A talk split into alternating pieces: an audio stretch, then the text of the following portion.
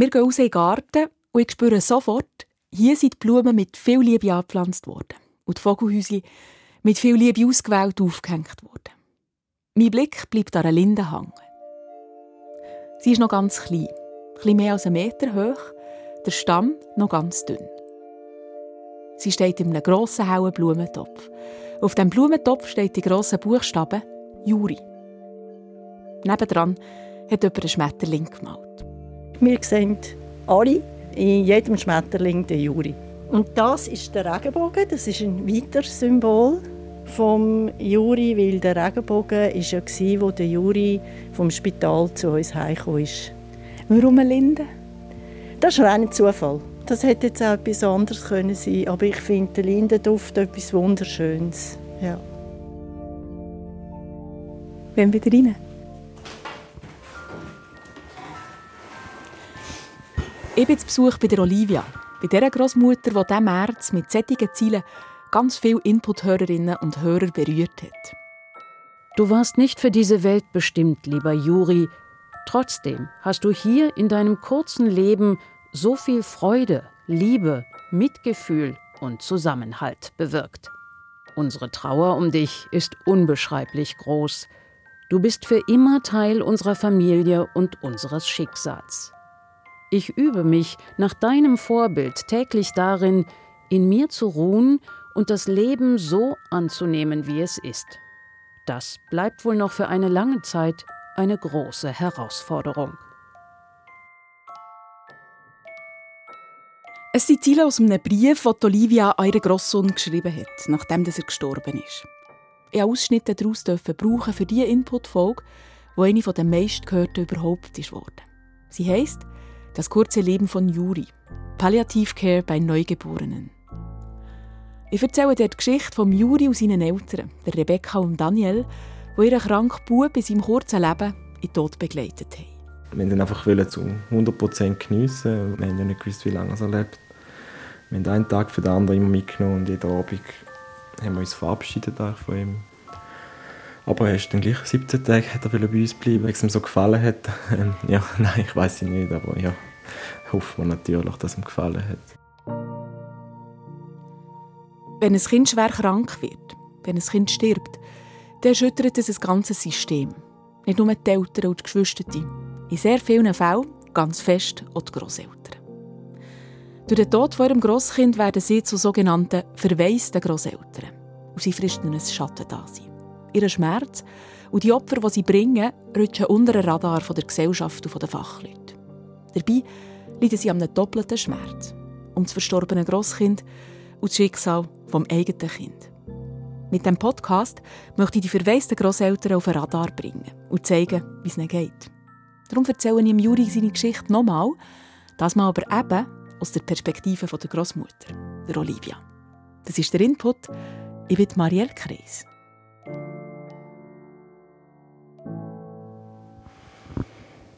Es ist ein Jahr her, seit der Juli gestorben ist. Wie geht es Rebecca und Daniel? Ähm, sie sind immer noch sehr, sehr traurig. Sehr traurig. Und der Juri ist jeden Tag einfach ein Thema. Es gibt nie einen Tag, wo er nicht ein Thema ist. Und ich merke, dass beide viel arbeiten müssen, auch mit, äh, mit Begleitung, also dass sie Fachleute brauchen, die sie begleiten, sei das psychischer Art oder körperlicher Art, dass sie viel, viel daran arbeiten müssen, dass sie den Weg wieder zurückfinden zu einem Alltag, jetzt halt ohne Juri. Und es ist wohl jetzt einfach ein Jahr um, aber das heißt nicht, dass äh, dann schlagartig die Trauer erledigt sollte sein. Die ist das nicht. Wie geht es dir als Großmutter ein Jahr nach dem Tod von Juri? Auch für mich ist der Juri jeden Tag, jeden Tag da. Und, ähm, und ich vermisse ihn. Ja. Die Olivia braucht Antworten darüber, was passiert beim Trauern, was normal ist, was nicht. Und die Antworten bekommt sie von einer Psychologin, die sie regelmäßig besucht. Die Psychologin ist Teil des Palliativ-Care-Team im Kinderspital Zürich. Das Team, das der Juri und seine Eltern vor einem Jahr so intensiv betreut hat. Wo fangen wir an? Wo fangen wir an, wenn wir deine Geschichte als Großmutter mhm. über das Leben und den Tod von deinem Grosskind, wenn wir über das reden. Wo fangen wir an? Vielleicht dort, ganz am Anfang, wo wir erfahren haben, ähm, dass meine Tochter schwanger ist und äh, genauso überrascht sind wie sie. Schöne Überraschung.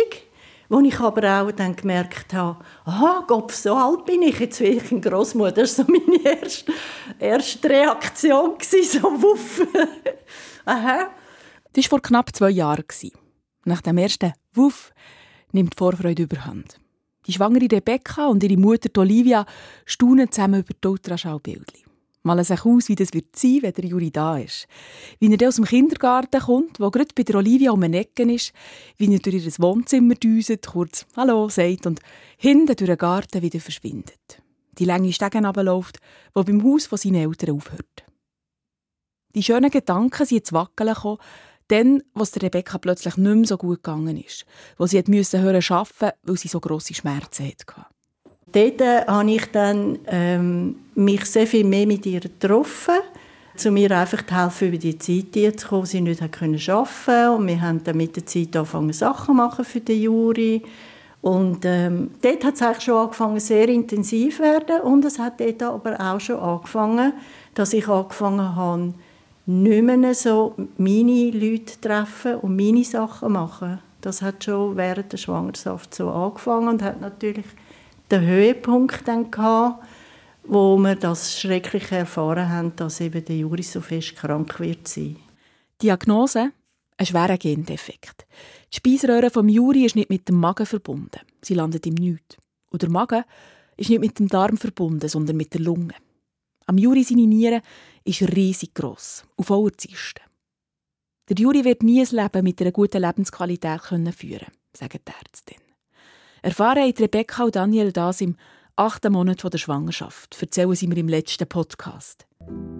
Und dementsprechend sind wir dann auch ganz schweigend, schockiert, irgendwie erschüttert heimgefahren von dem, von dem Institut mit so, von, von man im achten Monat ein gesundes Kind.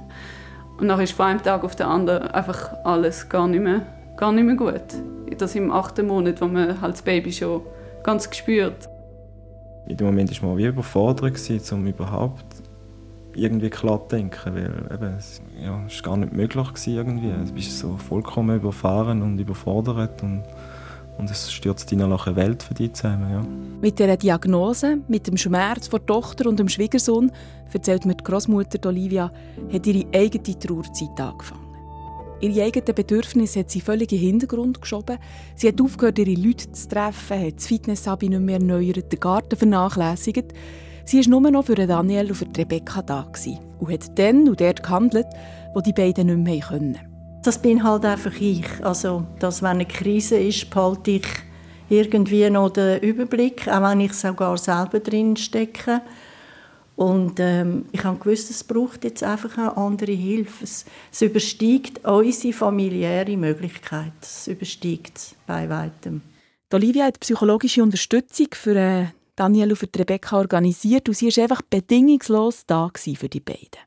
Und zum Glück haben wir ein Verhältnis, wo wir ganz fest miteinander schwätzen. Und das hat natürlich sehr geholfen. Und wir, sind, wir haben auch viel Zeit miteinander.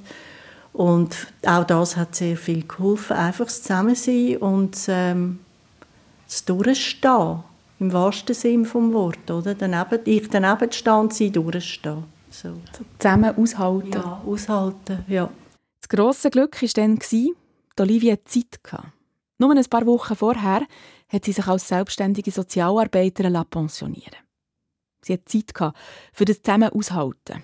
Und um das ist es gegangen in den nächsten Wochen. Weil die Ärzte haben den werdenden Eltern zwei Möglichkeiten vorgeschlagen. Erstens, die Schwangerschaft abbrechen oder zweitens, das Kind gebären und mit Operationen am Leben erhalten. Einem stark reduzierten Leben. Beide Möglichkeiten haben für Daniel und für Rebecca nicht gestimmt. Die Olivia hat sich angefangen informieren über andere Möglichkeiten. Und ich habe aber immer wieder umgelassen und immer wieder, bis ich so die verschiedenen Ansatzpunkte aus meinem Bekanntenkreis erfahren habe, weil ich mit dem Thema echt noch nie in meinem Leben konfrontiert war, habe ich mir das zusammensuchen Von einer befreundeten Hebamme hat sie von einer dritten Möglichkeit erfahren, vom palliativen Weg.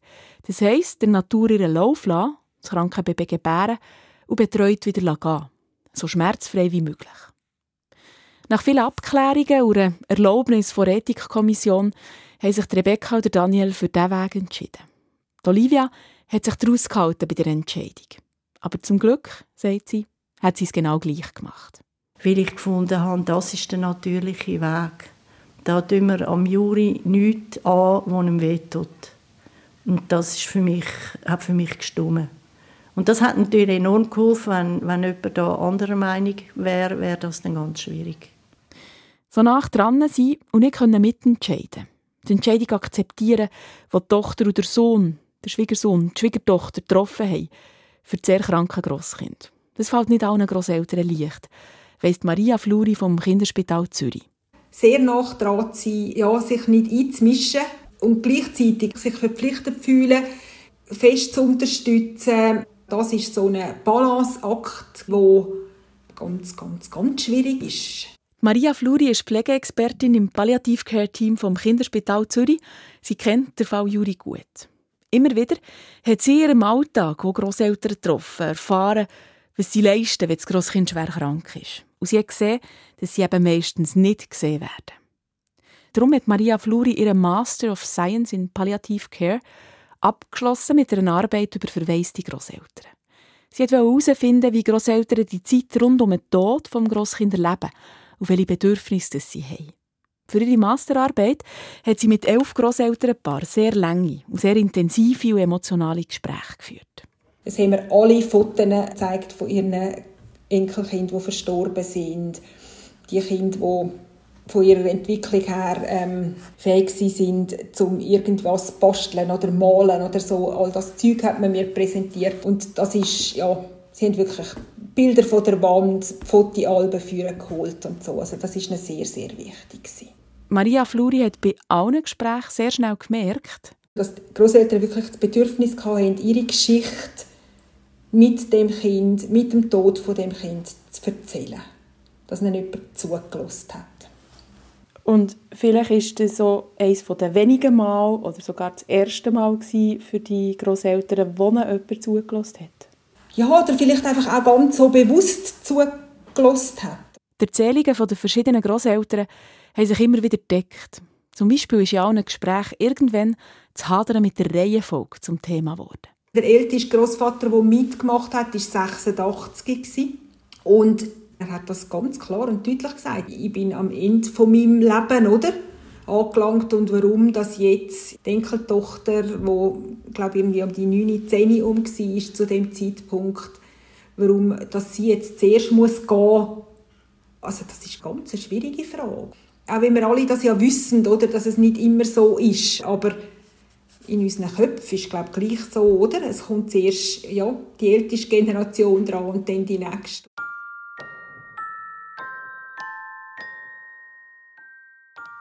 Am 25. Juni 2022 kommt der Juri auf die Welt. Nun warst du da. Ein rosiges Baby mit auffällig dichtem, braunem Haar. Neugierig öffnetest du deine großen Augen und strecktest deine geballte Faust in die Höhe, ganz im Stil von Superman. Du konntest normal atmen und zeigtest für uns Laien keine äußeren Anzeichen einer Behinderung. Das schreibt Olivia in dem Brief, den sie nach dem Tod von ihrem Grosskind an Juri geschrieben hat. Und sie erzählt mir auch im Gespräch von dem Moment. Das ist wirklich ein wunder wunderschöner Moment auch wieder einmal gesehen, wie Rebecca und Dani einfach nur glücklich sind. Also das vor allem natürlich auch und der herzige Juri. Ja, es war ganz ein schöner Moment.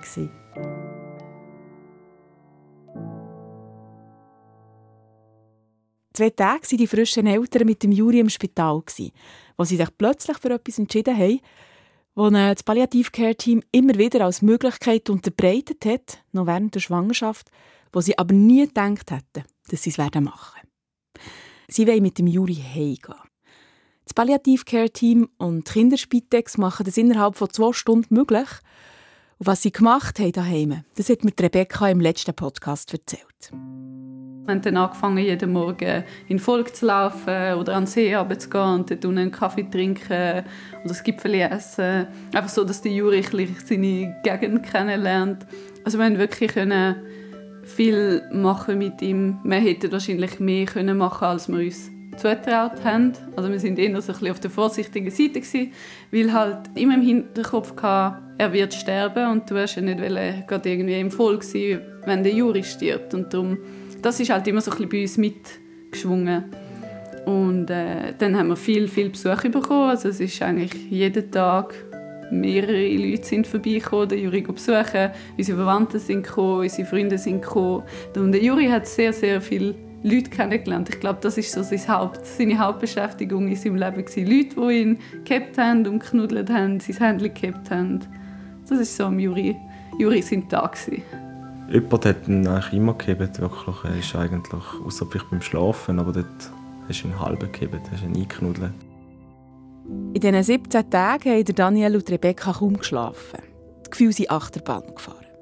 Einerseits war das das Glück und die Freude, endlich das eigene Kind in den Armen zu haben. Andererseits und ganz gleichzeitig ist da zu wissen, dass das Kind gleich in den eigenen Armen wird sterben. Der Juri bekommt ganz wenig Morphium durch eine spezielle Einrichtung im Bein, also via Nadeln, und auch ein bisschen Paracetamol via Zäpfchen dass es sicher keine Schmerzen hat. Ich frage die Großmutter Olivia, was sie gemacht hat in diesen 17 Tagen. Jeden Morgen, wenn ich verwacht bin, habe ich zuerst ein WhatsApp geschrieben, ist er noch da? Weil das habe ich gerade wissen, oder? Und, ähm, und habe mich dann riesig gefreut, wenn es ja ist und habe es zum Teil dann gegen den Schluss auch fast nicht mehr können fassen. Also das, das hätte ich mir nie so vorgestellt, dass ein Mensch so lange leben kann, unter diesen Bedingungen, ohne Essen und Trinken. Der Juri hat noch erzählen von dem, was er im Bauch anlegen konnte. Die Versorgung über die Nabelschnur die hat ja gut funktioniert und die wenige Flüssigkeit hat auch noch geholfen, die er mit dem Morphium hat bekommen Olivia hat in dieser Zeit ihrer Tochter und dem Schwiegersohn den Rücken freigehalten und im Hintergrund gewirkt. Es geht eine ganz steile Rebstege mit fast 200 Tritt geht von meiner Wohnung zu der Wohnung, wo der Juri gewohnt hat und die bin ich gefühlt die 50 Mal im Tag auf und runtergerannt. Das optimales Fitnesstraining bei grösster Hitze. Es war ja immer sehr heiß. Und ich hatte so einen flatternden Sommerrock und bin immer mit dem auf und runter gerast. So kann man sich das etwa vorstellen. Und ich habe in dieser Zeit das alleroberste Ziel gehabt. und das oberste Ziel war, dass sie beide, Rebecca und Dani, so viel Zeit mit dem Juri verbringen können, wie überhaupt nur möglich. Und äh, das hat geheissen, posten, waschen, putzen, aufräumen, ähm, in die Apotheke gehen, Windeln kaufen, wieder das machen oder das machen, ich weiß schon gar nicht mehr alles, aber es hat immer ganz viel zu tun gegeben, sodass ich immer auf und ab gerannt bin, die ganze Zeit. Und natürlich auch einen grossen Teil ähm, auch in der Wohnung mit ihnen und dem Juri verbracht habe. Aber ich habe eigentlich versucht, den Juri nicht, nicht so an mich zu nehmen, sondern ich habe ihn wirklich rein lassen. Der Olivia hat enorm geholfen, dass sie aktiv sein konnte. Es wäre ganz schlimm gewesen, wenn ich dort nichts hätte können tun für sie. Äh, brüllt habe ich die beim Staubsaugen, beim Abwaschen, im Bett, aber nicht stundenlang. Nicht, ich, das habe ich wie nicht müssen. Das Aktivsein hat mir geholfen.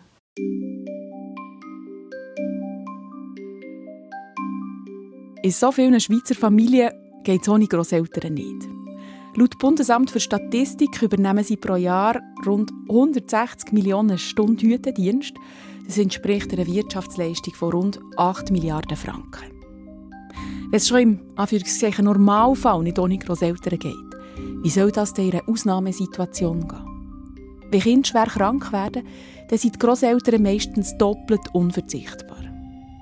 Was sie alles leisten, das weiss die Pflegeexpertin Maria Fluri. Ein ganz grosser Teil ist die Betreuung der gesunden Schwester. Dann aber auch ähm, im Spital, dann beim kranken Kind sein, während der Zeit, wo die, wo die Eltern Gespräche mit dem Behandlungsteam. Fahrdienst, im Haushalt helfen, ja, einfach so, was halt wirklich auch, ja, waschen, kochen, ja, einfach was wirklich anfällt, oder? Einkaufen. Auch wenn die Grosseltern so unheimlich viel leisten, im Spital werden sie von den Fachleuten häufig übersehen. Direkt auf dem Schirm hat man sie, glaube nicht, oder? Oder nur ganz wenig, weil sie eben wirklich ganz häufig im Hintergrund agierend, im Hintergrund unterstützend. Und trotzdem mitleiden, mittrauern. Und eine doppelte Sorge durchleben. Das ist ein weiterer Aspekt, den Maria Fluri in allen Gesprächen mit den verwaisten Großeltern gehört hat. Einerseits sehen die Großeltern ja, das kranke Kind, machen sich ja, Sorgen um, den Gesundheitszustand von dem Kind, machen sich Sorgen, wenn, ja, wenn sie sehen, dass das Kind Schmerzen hat oder andere leidvolle Symptome. Das ist so, denke ich, so das eine, oder? Und das andere ist aber auch, oder, dass Großeltern erleben, dass ja, jetzt ihre Tochter oder ihr Sohn natürlich einfach auch leidet unter dieser Situation. Und dass sie sich Sorgen machen, oder? Sorgen machen, dass es, ja, die Tochter oder der Sohn, dass die schlapp machen unter dieser wahnsinnigen Belastung ähm, ja, sie sehen, dass die auch natürlich auf ganz viel verzichten müssen. Ähm, und einfach, dass die, ja, dass sie schon so ein Schicksal jetzt müssen erleben oder? Die doppelte Sorge die wandelt sich nach dem Tod in eine doppelte Trauer. Einerseits Trauer um das verstorbene Grosskind, andererseits Trauer um den Verlust von einer glücklichen Tochter, einem glücklichen Sohn. Und das ist bei einem Kind, das durch eine Krankheit gestorben ist, genau gleich wie bei einem Kind, das plötzlich durch einen Unfall aus dem Leben gerissen worden ist. Mehr aber kann Maria Fluri nicht dazu sagen, wie es Grosseltern geht oder was der Unterschied ist für Grosseltern, die ein Grosskind durch einen Unfall verloren haben. Der Fokus von der Maria Fluri, der Fokus von ihrer Arbeit liegt auf Grosseltern von Kindern, die an Krebs oder an einer neurologischen Krankheit gestorben sind, die lange krank und im Spital waren. Knapp vier Monate liegen zwischen dem Tag, wo Olivia hat angefangen so fest für ihre Tochter da zu sein, und am Juri seinem letzten Tag. Am 11. Juli 2022 schnauft der Juri ein letztes Mal ein und aus. Kurz vorher hat Olivia noch mal gesehen. Ich bin dann so gegen den späteren Abend mal gekommen, und dann war auch wieder eine Spitex-Frau da. Gewesen. Und dann haben mir sie, die, die beim Juri waren, gesagt, der Juri sei so unruhig. Und äh, er warte glaube noch auf jemanden, bevor er sterben konnte. Und sie haben gedacht, vielleicht sei das der Hund, den er noch nicht kennenlernen konnte, der Familienhund, der ganz ein herziger ist und Olaf heisst. Und nachher, als ich aber reingekommen bin, hat dann ähm, die Fachfrau gesagt, nein, er hat auf dich gewartet. Und das ist schon ganz speziell gewesen. Und ähm, wo ich dann aber so gegen, ich weiß die Zeit nicht mehr so genau, aber es war schon sehr, sehr spät in der Nacht. Gewesen, ähm, als ich gewusst habe, jetzt bleibt die Spitex-Frau, habe ich gefunden, jetzt gehe ich, weil ich möchte für sie zwei, ähm, ihnen, ihnen beiden, die Zeit alleine lassen. Aber ich habe das Gefühl, ich brauche es dann nicht. Der Juri stirbt in den Armen von seinen Eltern. Ohne Schmerzen. Umgeben von ganz viel Liebe. Am nächsten Morgen kommt der Bestatter mit einem kleinen Sarg und holt den Juri ab. Die Großmutter Olivia und ihr Mann, der nicht der Vater ist von der Rebecca, die helfen ein paar Tage später noch beim Organisieren einer Abdankung. Draussen in dem Garten, wo am Juri sein Spielort hat werden Und er zieht sich Olivia fast vollständig zurück, gibt den verwaisten Eltern Raum zum Trauern. Und wie Rebecca oder Daniel in eine Leere gehen, geht Olivia nach diesen fast vier so körperlich und emotional intensiven Monaten in eine Leere. Und nachher ist bei mir habe ich nichts mehr zu tun gehabt. Also nachher habe ich, hat mir auch niemand mehr angerufen und bin nie mehr eingeladen worden und ich bin einfach plötzlich es ist dann langsam auch so ein in Herbst und in Winter gegangen und ich habe gemerkt, ich habe mein Leben verloren. Ich habe echt mein Leben verloren. Und das hat sich dann zugespitzt über, meine, über die Zeit so von, von November, Dezember, Weihnachten. Das ist so eine Zeit, die ich immer ein schwierig finde. Es ist nicht mein Lieblingswetter, nicht mein Lieblingsklima Ich finde, es hat so viele Erwartungen auf dieser Zeit, Gott, Familie und Kinder und so weiter. Also es hat es dann nicht einfacher gemacht und dann habe ich gemerkt, äh, ich komme in eine Stimmung, wo ich überhaupt nichts mehr mag. Mich hat nichts mehr interessiert. Ich kann nichts mehr abmachen, nichts äh, ich habe keine Idee gehabt und ich habe auch keine Perspektive mehr gehabt. Kurz vor ihrer Pensionierung wollte Olivia eigentlich ehrenamtlich bei einem generationenübergreifenden Wohnprojekt mitarbeiten. Für das aber hat sie keine Kraft gehabt. Besonders schwierig war für Olivia in dieser Zeit die Reaktionen vom Umfeld. Es hat Leute gegeben, die sich dann eher zurückgezogen haben. Es hat aber auch Leute gegeben, die dauernd gefragt haben. Äh, es war aber auch äh, zum Teil so, gewesen, dass dann die Leute so fest anfangen haben müssen brüllen und sie so erschüttert hat, dass dann ich schier, schier haben müssen trösten. Auch das hat es natürlich gegeben. Und es ist halt wahnsinnig schwierig, das Richtige zu machen. Und ich glaube, der Tipp, dass man soll fragen, was die trauernden oder erschreckten Leute brauchen, das ist glaube ich, ein guter Tipp, dass man halt fragt.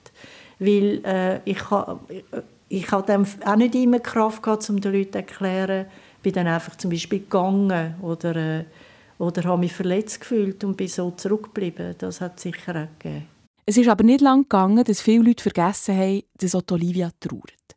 Oder dass sie ihre Trauer geschmälert haben. Also ich habe das mehrfach zu sagen bekommen, ja, aber das ist ja jetzt für dich nicht so schlimm, das ist ja nicht dein Kind. Äh, es kommt ja auch sehr oft der gute Ratschlag, ja, die können ja noch mal eins machen, also es ist jetzt ja, sind ja noch jung, oder?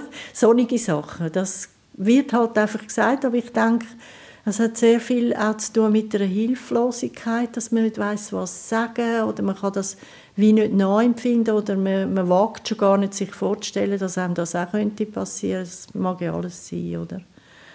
Und von dort her nehme ich das diesen Leuten nicht übel. Ähm, aber das sind natürlich nicht Stützen. Wer hätte können auffahren? Hätte jemand können auffahren? Nein, eigentlich nicht wirklich. Nein, ich glaube, nein, das ist sicher nicht möglich gewesen. und ich habe vielleicht die Zeit auch gebraucht bis zur Weihnacht, wo ich einfach einmal habe halt müssen durchhängen und die hocken und gar nichts tun, weil es ist ja extrem anstrengend war, extrem anstrengend die, die, äh, die, die ganze, das ganze Dasein und das ganze Stegenspringen und so. Und vielleicht hat es das gebraucht, aber ich habe natürlich meinen Mann an meiner Seite, gehabt, Gott sei Dank. Und ich hatte wirklich ein paar ganz gute Freundinnen, gehabt, ähm, die mich zwar in Ruhe gelassen haben, aber ich wusste, äh, ich könnte ihnen schon anrufen. Ich habe es einfach nicht gemacht, aber gefühlsmässig habe ich das gewusst. Oder? Sie haben mir das angeboten. Input. In der Ferien im September 2022 schreibt Olivia einen Brief, einen langen Brief an Juri. Sieben A4 Seiten sind schlussendlich, wo sie alles, was passiert ist, nochmal la Revue passieren. Für sich selber. Das ist wirklich so einfach aus mir rausgekommen und ich habe gemerkt, das ist ein grosses Teil von meiner Trauerarbeit. Aber Olivia schreibt den Brief nicht nur für sich, Ihre Tochter und der Schwiegersohn haben in dieser schwierigen Zeit zwar sehr viele gute Erfahrungen gemacht mit den Fachleuten, aber eben nicht nur. Teilweise hat die Kommunikation zwischen den verschiedenen Ärzten nicht funktioniert oder die Abläufe. Oder, das ist ein zentraler Punkt, den werdenden Eltern ist nicht vorgeschlagen worden, dass es neben Schwangerschaftsabbruch oder lebenserhaltenden Operationen noch einen anderen Weg gibt. Eben der Palliativweg. Geschrieben habe ich den an Juri, damit ich das so haben können schreiben, dass es nicht ein Vorwurf an irgendjemand ist, sondern ich erzähle es in einem kindlichen Kontext, so dass jeder versteht, aber die Fachleute schon merken, von was ich eigentlich rede. Und nachher habe ich das wirklich an all die mir bekannten Fachleute geschickt. Und ich habe wirklich einfach wählen, dass nicht noch mehr Eltern durch die Hölle müssen, so wie sie das haben müssen, weil man einfach gewisse Sachen unterlassen hat. Geschrieben hat Olivia den Brief im September, zwei Monate nach dem Tod von Juri. Und nach dem Brief ist sie noch vier weitere Monate in diesem Sumpf stecken. Um Weihnachten, Neujahr herum zieht sich Olivia, wie sie selber sagt, an den Haar aus dem Sumpf. Jetzt ist genug, sagt sie sich und geht zu der Psychologin. Aber das lenkt ihr noch nicht. Sie merkt, die normalen Freunde, normal nicht im abschätzenden Sinn, sondern die Freunde, die das nicht erlebt haben, können mir jetzt nicht helfen. Das, die sind auf einem anderen Planet und ich, ich habe ganz andere Gefühle und andere Wahrnehmungen und ich brauche jetzt Leute, die wissen, was das bedeutet und darum habe ich dann gefunden, ich fange jetzt an zu suchen. Gleichgesinnte suchen, dass sie sich nicht immer erklären muss. Olivia meldet sich für das einzige Treffen an im Internet, das sie findet, für verwaiste Grosseltern, aber der Kurs findet nicht statt. Sie ist die Einzige, die sich anmeldet. Andere betroffene Grosseltern zu finden, zeigt sich als schwieriger als denkt. Ich frage die Pflegeexpertin aus dem Kinderspital, Maria Fluri, was sie denkt, warum das, das so ist, warum das Gleichgesinnte finden ein schwieriges Unterfangen ist. Sie hat zwei Vermutungen. Einerseits. Man regelt das allein, man muss das allein regeln, oder? Also ich glaube, das ist sicher, hat sicher auch noch was mit der Generation zu tun, oder? Andererseits weiss sie, dass viele Grosseltern nach Monaten oder sogar Jahren vom Unterstützen einfach keine Kraft mehr haben. Von dem Loch haben mir andere Großeltern auch erzählt, also dass sie in ein Loch geflogen sind, oder? Und wo sie ja eben dann auch zum Teil gesundheitliche Probleme beschrieben haben, wo sie bekommen haben. Aus dem Loch aus, oder? Sich dann Unterstützung zu organisieren, sei das jetzt ja, fachlicher Natur oder eben Austausch mit anderen Großeltern. Zum Teil braucht es zu viel Energie, um überhaupt so aktiv werden in einer so einer Situation. Wenn ich heute im Internet recherchiere, dann finde ich die eine oder andere Anlaufstelle, zwar nicht explizit für Großeltern, sondern für Angehörige generell, Geschwister von verstorbenen Kindern, Onkel, Gott oder eben auch Großeltern findet zum Beispiel bei himmelskind.ch oder bei kindsverlust.ch Unterstützung. Die Olivia aber die findet dann nicht das, was sie braucht. Darum wird sie selber aktiv und fällt da Gleichgesinnte suchen. Durch ihre Tochter lernt sie die erste andere verwaiste Großmutter kennen, durch ihre Psychologin, die am Kinderspital Zürich arbeitet, noch weitere. Mittlerweile insgesamt sieben Frauen. Und mit allen macht sie die gleiche Erfahrung. Wir haben innerhalb von Minuten das Verhältnis, wenn wir seit Jahren Freundinnen wären. Das ist ganz unglaublich. Also, da läuft irgendetwas ab auf der emotionalen äh, Ebene, wo gerade verbindet und wo wir uns nicht erklären müssen. Und das hilft unendlich. Das gibt total viel Kraft. Und das sage ich und das sagen aber die, auch die anderen. Ähm, mit den Frauen, die du jetzt schon getroffen hast, was, was hörst was ist ähnlich, was ist ganz anders? Wie, wie spürst du die Frauen? Es ist vieles unglaublich ähnlich. Nämlich ähm, das Leiden von diesen Frauen ist sehr das Gleiche. Das einsam fühlen auch. Und bei allen jetzt eben, weil es halt Mütter sind von den Töchtern, die ihre Kinder verloren haben, die ganz, ganz große Sorge um ihre Töchter. Also, und auch die, die Frage, wie kann ich meine Tochter optimal unterstützen, was darf ich sagen, was nicht, also eben das Nähe-Distanz-Problem und die Töchter, die sind auch nicht immer lieb, die sind zum Teil haben die ganz schlechte Tage und dann sind die äh, aggro, machen einem sinnlose Vorwürfe. Wie reagiere ich auf so etwas? Und da merke ich, das ist ein herausragendes Thema. Erst durch einen Austausch mit den anderen Großmüttern hat Olivia so richtig realisiert, dass sie durch den Tod von Juri in einer neuen Welt gelandet ist.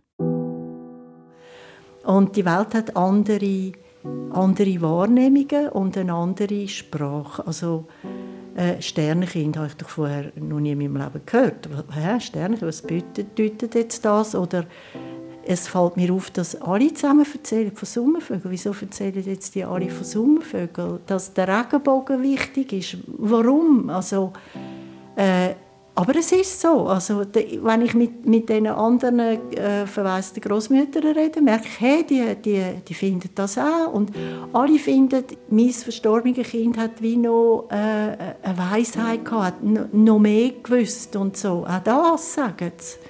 Also das sind so Sachen, wo man kann sagen ja, das ist esoterischer Blödsinn. Aber ich unterzwischen glaube, nachdem ich das eben auch mit den Fachleuten besprochen habe, die ja viele Erfahrungen haben und sagen, sie merken auch, da muss noch etwas sein. Da muss einfach noch etwas mehr sein als das, was man einfach so sieht.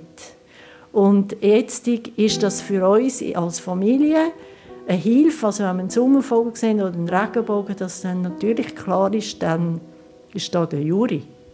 Also, das hilft. Mhm. Ja ein Trost. Ja, ist es. Macht es einfacher. Ja. Das macht es eben einfacher. Ja. ja. Der Austausch mit den anderen Großmüttern tut der Olivia unheimlich gut. Und sie fasst den Plan, sich als Freiwilligenarbeit jetzt nach der Pensionierung nicht für generationenübergreifende Wohnprojekte zu engagieren, sondern ein Projekt für verwaiste Großeltern zu schaffen. Was genau das soll sein, wie das aussieht, das ist noch offen. Sie möchte sich, sobald sie zehn verwaiste Großeltern gefunden hat, mit allen treffen und gemeinsam mit ihnen herausfinden, was die Bedürfnisse sind. Was sie aber schon weiss, ich möchte die Gruppe nicht Trauergruppe nennen, sondern ähm, wir sind einfach ein Zusammenschluss von gleich betroffenen, verwaisten Großeltern. Also, weil die Trauer kann man haben, aber ich finde, es ist auch wichtig, dass wir einmal zusammen lachen können, dass wir zusammen etwas machen können, äh, dass wir vielleicht merken, wir haben ähnliche Interessen, dass wir vielleicht mal eine Wanderung machen. Einfach das Zusammensein ist wichtig. Und der, auch der Fokus nicht immer auf dem Verstorbenen und dem, was wir nicht mehr haben, sondern eben auch eine Hoffnung reingeben, dass es äh, weitergeht und dass wir einander in dem unterstützen können. Der Juri hat der Olivia einen neuen Sinn gegeben, eine neue Aufgabe. Hat sie auf einen Missstand hergewiesen. Und wieder kann sie aktiv sein. Das tut ihr gut, sagt sie.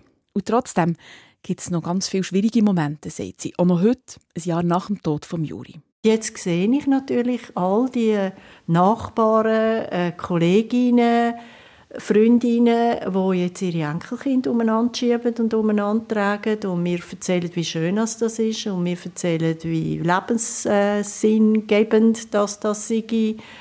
Und ähm, da habe ich lernen, das zu vertragen. Und das übe ich. Das übe ich weil ich denke, ich muss das vertragen. Das ist jetzt einfach nicht mein Schicksal, aber äh, es, es freut mich ja für sie, dass sie das haben. Es freut mich ehrlich. Und ich merke aber, es gibt auch einen Stich. Also es ist so ein beides, oder?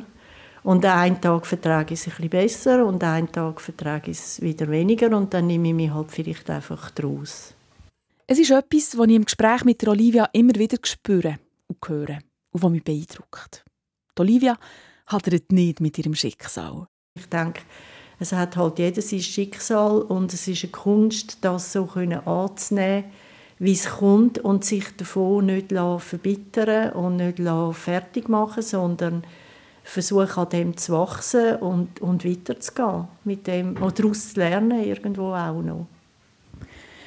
Weißt, für mich jetzt mit meinen 38 es sind so, ich möchte so können. Und ich glaube, ich könnte es nicht, jetzt mit 38. Was ist es? Charakter oder Lebenserfahrung? Es ist ganz sicher mal ganz viel Lebenserfahrung.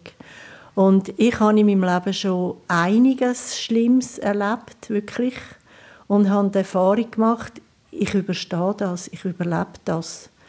Und ich, ähm, ich nehme von dem nicht Schaden, sondern ich werde reifer und ich werde belastbarer und ich werde vielleicht ein Stück weit weiser durch das. Aber ich bin jemand, und jetzt kommt der Charakter, ich bin jemand seit Kind, wo ganz viel, viel nachdenkt und ich bin sehr empathisch, also ich kann mich in sehr vieles hineinversetzen, das ist sicher der Charakter. Und dann kann ich noch reden darüber und das hilft natürlich nochmal. Also ich kann über das auch reden mit anderen Leuten und das ist eine grosse Chance, wenn man das kann. Ich höre auf Fragen in diesem Moment, lege das Mikrofon auf den Tisch und denke an den letzten Podcast, den ich über Juri gemacht habe und an das Fazit, das ich dann gezogen habe. Der Juri hat seine Spuren hinterlassen. Nicht nur bei der Rebecca, Daniel, bei der Großmutter allen, die mit ihnen trauern. Der Juri hat hier im Unispital etwas bewegen Dass Guidelines zum palliativen Weg überarbeitet werden. Ärztinnen sollen in Zukunft interdisziplinärer arbeiten und den Palliativweg von Anfang an auch immer, wenn er in Frage kommt, den betroffenen Eltern vorschlagen. Das war das Fazit, das ich dann gezogen habe. Und durch das Gespräch mit der Olivia merke ich, dass der Juri noch weitere Spuren hat hinterlassen. Es wird durch ihn ein neues Hilfsangebot geben für die verwaisten Grosseltern, die so fest da sind, so fest helfen, im Hintergrund. Und trotzdem, oder eben gerade wegen dem, weitgehend unsichtbar bleiben. Ganz am Schluss des Gesprächs schaue ich nochmal durch die grosse Scheibe den Garten, auf die kleine Linde und den Topf mit dem Schmetterling und dem Regenbogen drauf. Und denke an das, was mir Olivia ganz am Anfang von unserem Gespräch gesagt hat. Dass sie am Juri seinem ersten Todestag zusammen mit der ganzen Familie an einen Wasserfall gewandert sind. Und wo wir dort hinkommen, hat es dort einen Regenbogen. Und wirklich über den ganzen Wasserfall rein einen Regenbogen. Und, äh, und wir sind irgendwie so glücklich gewesen, dass das passiert ist. Es ist wie wenn er gewartet hätte, Juri dort.